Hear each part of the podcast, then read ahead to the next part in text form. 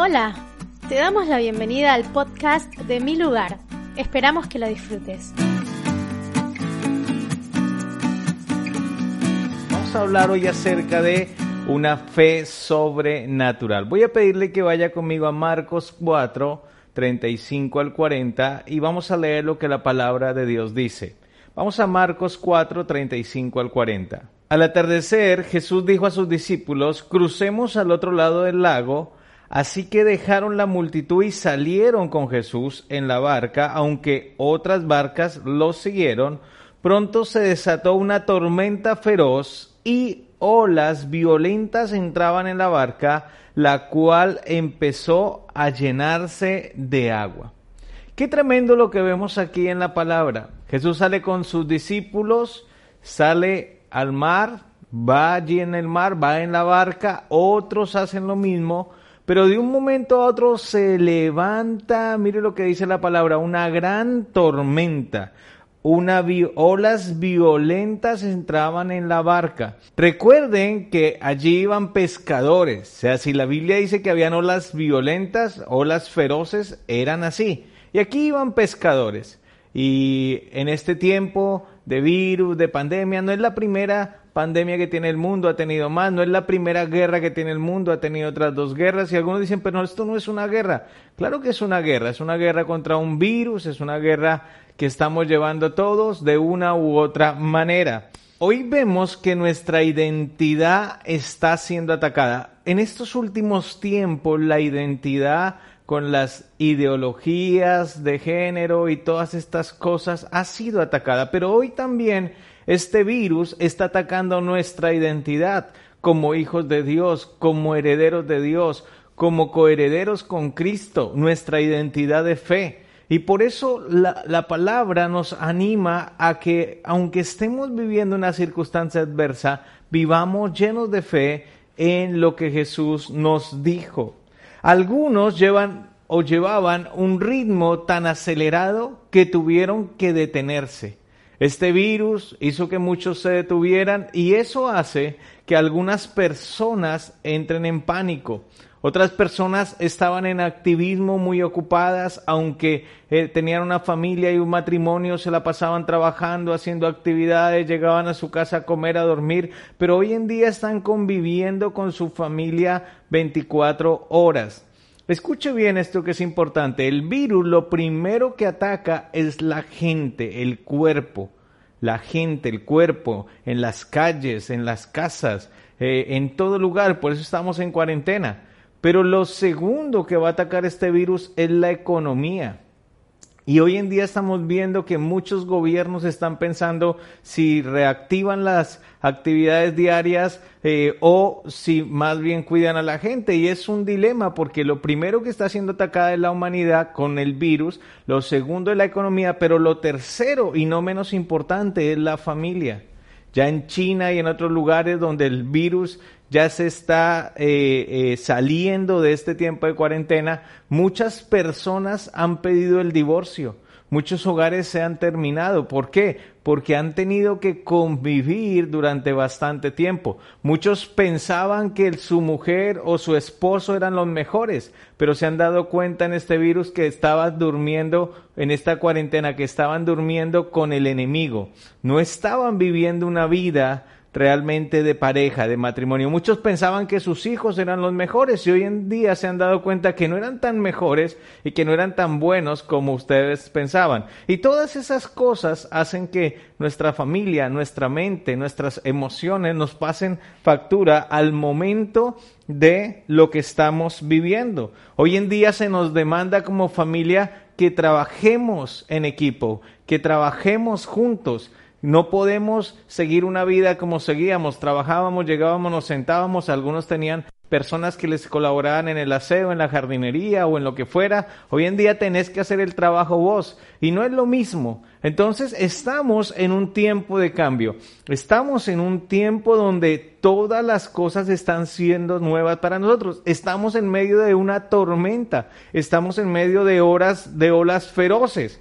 Y allí es donde nosotros debemos saber quiénes somos en Cristo y qué ha, hecho Él por nosotros en la cruz. Pero mire que hay algo importante para ver en este, en este versículo que estábamos leyendo. Hoy en día hay personas que no les alcanza el día. El caso de muchos ministros con los que he hablado que tienen muchos hijos, como el caso mío, no nos alcanza el día. Hay otras personas que tienen mucho ocio o, están con mucha pereza o no tienen ganas de hacer nada. Hay otros que están consumiendo lo que sea en televisión. Hay otros que sí están invirtiendo bien el tiempo. Hoy a todos se nos levantó una tormenta. Hoy a todos se nos levantó una ola gigante. Y la pregunta es, ¿cómo vamos a reaccionar? ¿Cómo vamos a responder? Mucha gente le pregunta a uno y le dice, oiga Edison, ¿y es que Dios no está viendo lo que está pasando? ¿Es que Dios no está viendo lo que está sucediendo? ¿Dónde está Dios? ¿Será que se fue? ¿O Dios está mirando lo que está pasando? Mire lo que sigue diciendo la escritura en el versículo 38. Dice, Jesús estaba dormido en la parte posterior de la barca con la cabeza recostada en una almohada. Los discípulos se despertaron, eh, lo despertaron, maestro, ¿no te importa que nos ahoguemos? Gritaron. Qué tremendo que en medio de la crisis, en medio de la prueba, en medio de la lucha, en medio de esta gran tormenta, en medio de esta gran tempestad, en medio de estas olas gigantes. Yo veía una serie antes que era de, de, Alaska y era de pescadores, y ahí habían olas de 10 metros, de 20 metros, de 30 metros, olas gigantescas. Y esta gente tenía que lidiar con esas olas para poder pescar lo que ellos querían. Recuerden que en la barca iban pescadores. Hoy en día en las casas están los economistas que no saben qué hacer. Están los psicólogos que no saben qué hacer, están los doctores a full de trabajo, estamos los pastores, los líderes, los, las personas que de pronto pudiéramos tener una respuesta y no la tenemos porque esto es algo nuevo en el mundo. Estamos como los discípulos. Estamos de pronto algunos están asustados, otros están en temor, otros están en miedo, otros están en pánico, otros están en ansiedad. Y muchas veces hemos venido a orar y algunos dicen, he, pensado que Dios está dormido, he pensado que Dios no me está respondiendo, pero me gusta porque Jesús estaba tranquilo. Y escuche bien, en esta pandemia, en este virus, en este tiempo, tú debes tener una fe poderosa, tú debes tener una fe en Cristo. Porque quiero decirte y quiero comunicarte hoy que Jesús está más vivo que nunca y que Él está tranquilo. Él está esperando es cómo reaccionamos nosotros ante esta crisis, ante este momento, ante esta circunstancia. Ya lo hemos dicho varias veces, el mundo no va a ser el mismo. También te hemos animado a que no entres en ansiedad, a que pienses que esto va a ir lejos. ¿Para qué? Para que si salimos antes estás tranquilo, tu cerebro y tus emociones están tranquilas. Hay gente que piensa que en 15 días vamos a salir y yo quiero comunicarte que no es así a no ser que Dios obre y haga algo extraordinario y que encuentren la vacuna y la distribuyan por todo el mundo, esto va a parar. De lo contrario, esto va a llevar un tiempo, pero estamos tranquilos. Cristo está vivo, Él está despierto, Él está mirando todo lo que sucede y Él tiene todas nuestras vidas bajo control. Gente se queja y dice, Dios, ¿dónde estás? ¿Por qué no hace algo? ¿Por qué no mueve su dedo? ¿Por qué no hace un toque mágico y ya está? Pero mi pregunta no es dónde está Dios y si le importamos. La pregunta es qué ha pasado para que este infierno se desate. Y yo sí quiero decirte qué ha pasado. Que el hombre por mucho tiempo se ha olvidado de Dios. Hoy en día creemos que el matrimonio igualitario eh, es porque sí, y cuando Dios dice no se juntan hombre con hombre ni mujer con mujer, hoy en día nosotros eh, creemos que tenemos el derecho para poder matar a un niño en el vientre de su madre sin que él pueda hablar ni defenderse, y, miles de cosas que están pasando en el mundo, de las cuales habla segunda de Timoteo 3 y nos muestra que estamos en los últimos tiempos. La pregunta no es dónde está Dios, la pregunta es, ¿dónde hemos estado nosotros? ¿Dónde ha estado la humanidad? Porque Dios siempre ha estado en el mismo lugar, esperando que el hombre venga, se arrepienta y reciba esa gracia inmerecida de Dios para cambiar y transformar su vida. La palabra dice que en los últimos tiempos será como los días de Noé. Y veíamos el viernes pasado y el domingo que en los días de Noé estaban dándose en matrimonios, estaban casando, estaban comiendo, estaban bebiendo, como venía la gente hasta hoy en día. En los tiempos de Noé de pronto no lo sabes, pero había nueve billones de personas habitando la tierra. Hoy en día hay 8.5 y la palabra dice que los últimos días será como los días de Noé. Yo creo que hoy en día Dios está llamando a la humanidad y le está diciendo, arrepiéntete, volvé a mí, yo te estoy esperando, te quiero dar una nueva oportunidad, quiero ser tu Dios y quiero que seas mi hijo, que puedas confiar en mí, que creas en mí y que tengas seguridad que yo voy a hacer todo y realmente ya hice todo por vos y por tu familia. Qué lindo cuando en medio de una tormenta podemos vivir confiados, creyendo que Dios es la respuesta a todo lo que necesitamos. Luego en el versículo 39 dice, cuando Jesús se despertó, reprendió al viento y dijo a las olas, silencio, cálmense. De repente el viento se detuvo y hubo una gran calma. Luego él les preguntó, ¿Por qué tienen miedo? Todavía no tienen fe. Leyendo esta cita, la pregunta es, ¿qué estás haciendo hoy como creyente? ¿Qué estás haciendo hoy como hijo de Dios? Vio que los discípulos dijeron, Señor, no tienes cuidado de nosotros, pero, pero, pero esa no es la pregunta. La pregunta es, ¿qué estás haciendo en medio de la circunstancia, en medio de la adversidad? ¿Estás usando tu autoridad como creyente? ¿Estás orando? ¿Estás clamando a Dios? ¿Estás doblando las rodillas? Lo he venido diciendo seguidamente, si esta crisis, si este tiempo no ha hecho que tu corazón se doblegue a Dios, tienes un corazón muy duro, necesitas recibir a Jesús. Pero ¿qué estás haciendo en medio de esta crisis? Estás viendo Netflix, estás viendo Amazon, estás viendo eh, YouTube, estás viendo memes, estás viendo pavadas. No digo que no te divertas, divertite, necesitas desfogarte de un momento a otro, necesitas divertirte, necesitas ver alguna serie, eso está bien, pero ¿cuál es tu actividad principal en el día fuera del hacerlo de la casa?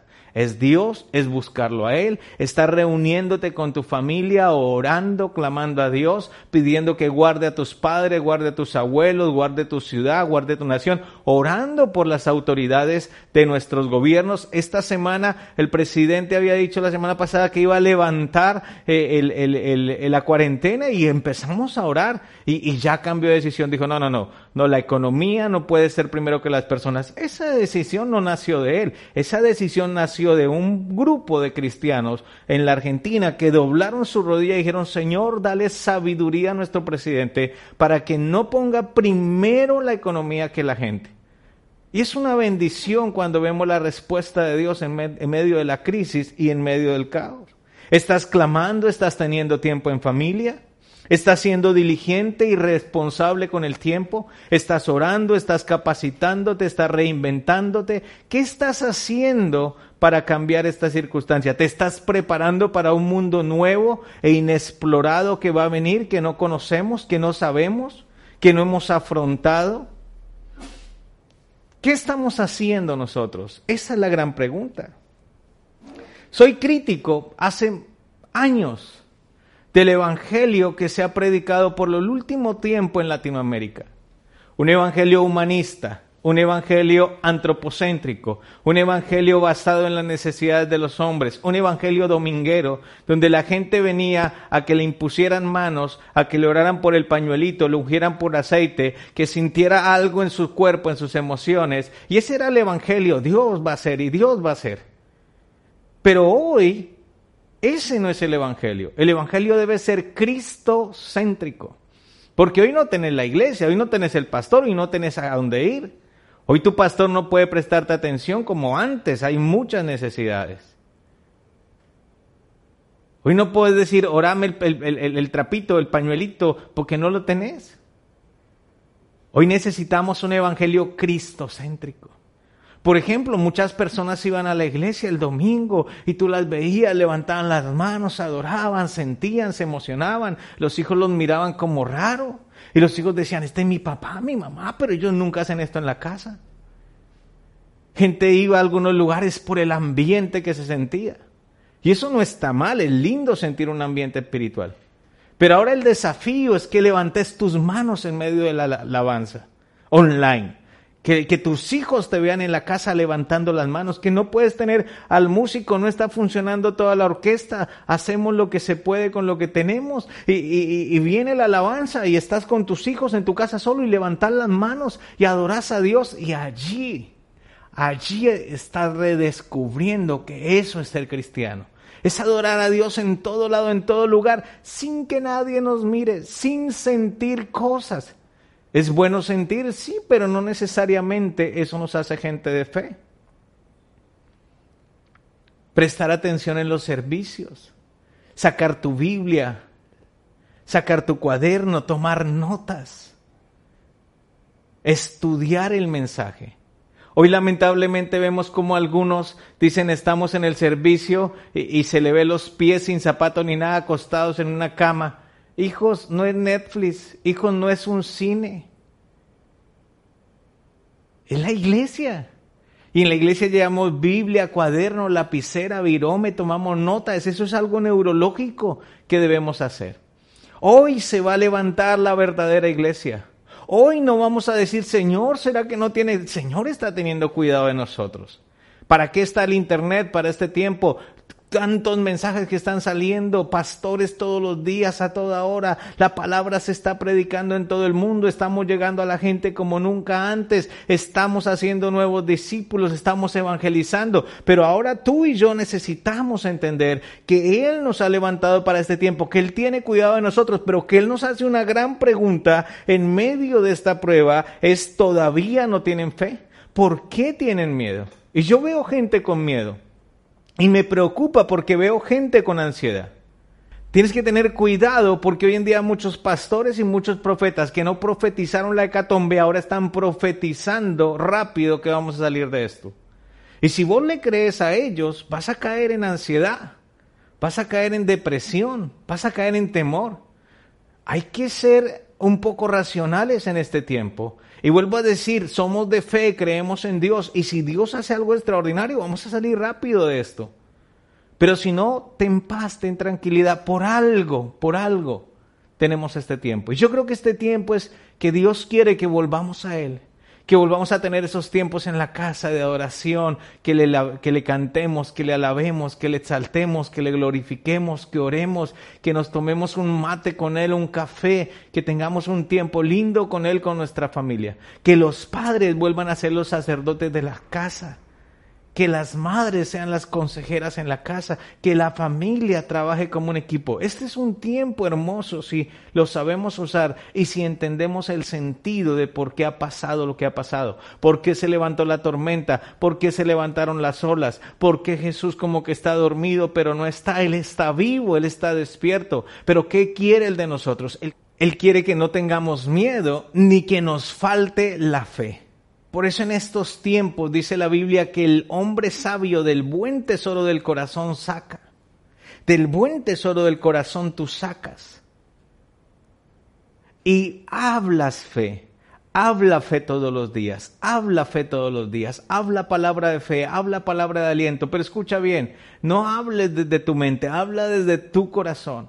No digas Dios me dijo si Dios no te dijo, habla fe, habla fe, esto va a pasar, el Señor está trabajando, ora por la gente, ora por tu intendente, ora por tu alcalde, ora por tu gobernador, ora por tu presidente, ora por tus pastores, ora por tus líderes. Es un tiempo donde si oramos y volvemos el Evangelio cristocéntrico y hacemos de Cristo el centro de nuestra vida, créame que salgamos en 15 días, en un mes, en dos meses, vamos a decir, qué lindo tiempo. Y Dios nos va a dar sueños, Dios nos va a dar planes, Dios nos va a dar propósitos. Si tú estás en oración, Dios te va a mostrar negocios, Dios te va a mostrar en medio de la crisis una oportunidad para que tú y yo vayamos a la siguiente orilla, vayamos en fe con Él, confiados que Él nos lleva de la mano, confiados que Él está con nosotros. Y Dios, queridos amigos, está con nosotros. Jesús está con nosotros. El Señor está con nosotros. Tenemos que hoy ser gente de fe, ser osados, declarar lo que la palabra dice. Somos hijos de Dios, somos herederos, coherederos, somos linaje escogido, nación santa, pueblo adquirido por Dios. En Él somos, en Él vivimos, en Él nos movemos. Pararnos en nuestra identidad, somos sus hijos, Él es nuestro Padre. La sangre de Cristo tiene poder, el nombre de Jesús tiene poder. Tenemos la autoridad del creyente, tenemos sanidad, liberación, fe. Tenemos a Dios. Y si tenemos a Dios, dice la Biblia, lo tenemos todo. Si Dios con nosotros, ¿quién contra nosotros? Ese virus no va a tocar nuestra casa, ese virus no va a tocar nuestras vidas, ese virus no va a tocar nuestros padres, ese virus no va a tocar nuestra familia. Y declaramos fe y declaramos palabra, nos estamos alimentando todos los días de fe y todos los días de la palabra de Dios. Por eso te digo, lee la palabra, ora la palabra, clama la palabra, Alaba a Dios, ora en el Espíritu, ora en el Espíritu. Hoy en día no están las luces, hoy en día no está la cámara, hoy en día no hay acción, hoy en día estamos de pronto solo con nuestros hijos. Pero hoy en día, como cuando iba, íbamos a los templos, está Dios. Y cuando tú levantas tu mano y tú adoras a Dios, aunque tu voz no sea una voz de un líder de alabanza, el Señor se emociona el cielo se emociona y Dios le dice al cielo, mire mis hijos, adorando en medio de esta crisis, adorando en medio de esta adversidad. Y allí de pronto, aunque se mueva todo, aunque la barca de tu vida se te mueva, aunque el mundo se te mueva, tú y yo vamos a estar tranquilos. Porque el maestro, aunque pareciera dormido, él está cuidando de nosotros. Y si en un momento vemos que este virus, que esta ola, que, que, este, este mar del mundo se levanta y de pronto nos falta un poquito la fe, Él lo va a reprender, aunque Él ya nos dio la autoridad para que lo hagamos. Él nos va a fortalecer. Dice la Biblia que el débil diga al débil, fuerte soy. Diga al enfermo, sano soy. Dice la Biblia que Él multiplica las fuerzas y da fuerzas al que no tiene ninguna. Yo quiero decirte que este es un tiempo hermoso. Si sigues la escritura de Marcos 4 y te gozas porque tu Dios está vivo, Jesús está vivo, el Señor está vivo y Él Hoy quiere que saques esa fe, saques esa palabra, saques todo lo que hay en tu corazón y que empieces a bendecir a Dios, que empieces a alabar a Dios, empeces a bendecir a tu familia, a los que te miran. Envía WhatsApp positivos, envía mensajes positivos, escribirle a alguien, mandarle a alguien un mensaje declarando lo que somos en Cristo, lo que tenemos en Cristo y lo que Él hizo por nosotros. No olvides, Él te salvó. Él te sanó, Él te liberó. Quiero hablarle unos segundos a la gente que tiene temor, no por el virus, sino por la economía. Sí, quiero decirte a vos que estás pensando y cómo pago las cuentas, y cómo pago las deudas, y cómo hago esto, y cómo hago lo otro. Mira el mensaje de la semana pasada. Él los sacó sanos y prósperos. Yo he sentido en mi corazón esa palabra. Dios nos va a sacar sanos y prósperos. Él nos va a cuidar, Él nos va a bendecir. Vamos a ver una gracia y un favor delante de Dios y delante de los hombres como nunca antes hemos visto. Pero descansa en Dios. De pronto has empezado a ver líos en tu familia, el roce en el diario vivir, y tú dices, Dios mío, estoy volviéndome loco, tranquilo. El Espíritu Santo se mueve en medio del caos. Y sé que tus hijos y tu familia, si están siguiendo a Dios, si están llenando la palabra, lo que están haciendo es puliéndose. La Biblia dice, piedra con piedra se aguzan. Dice que los amigos sacan chispas allí, pero que al final van a ser ustedes tan llenos de Dios, una familia de tanta bendición, que si antes no bendecían, ahora van a bendecir a cientos y a miles de personas durante y después de la cuarentena. Y también Quiero decirte a vos, si es la primera vez que nos ves y no has recibido a Jesús en tu corazón, que hagas esta oración después de mí, creyendo en tu corazón y confesando con tu boca. Di conmigo, Señor Jesús, en esta tarde te recibo como mi Rey, mi Señor y mi único Salvador. Entra en mi corazón. Escribe mi nombre en el libro de la vida y no lo borres de él jamás séllame con el Espíritu Santo. Y desde hoy mi vida, mis circunstancias y mis adversidades están en tus manos. Gracias Señor, que soy salvo, que soy sano y que soy redimido por la sangre de Jesús. Amén, amén y amén. Quiero darte un fuerte aplauso de bienvenida. Quiero decirte que has tomado la mejor decisión de tu vida y que el perfecto amor de Dios va a inundar tu vida y ese perfecto amor va a echar fuera el temor. Recordá que si Jesús va en, la barca, si Jesús va con nosotros, nada ni nadie nos podrá hacer daño. Quiero animarte a otra cosa antes de terminar también. Este domingo tenemos el domingo de resurrección, tenemos un domingo de Santa Cena. Conectate allí, tené lista la cena para compartir con la familia y vamos a tomar la cena declarando que nuestro Rey resucitó. Vamos a tener una fiesta de resurrección en las casas online allí con la presencia de Dios y vamos a escuchar testimonios de gente que se sana, de gente recibiendo milagros y gente recibiendo bendición de Dios, porque si tú crees, al que cree conforme a su fe, dijo Jesús, le será.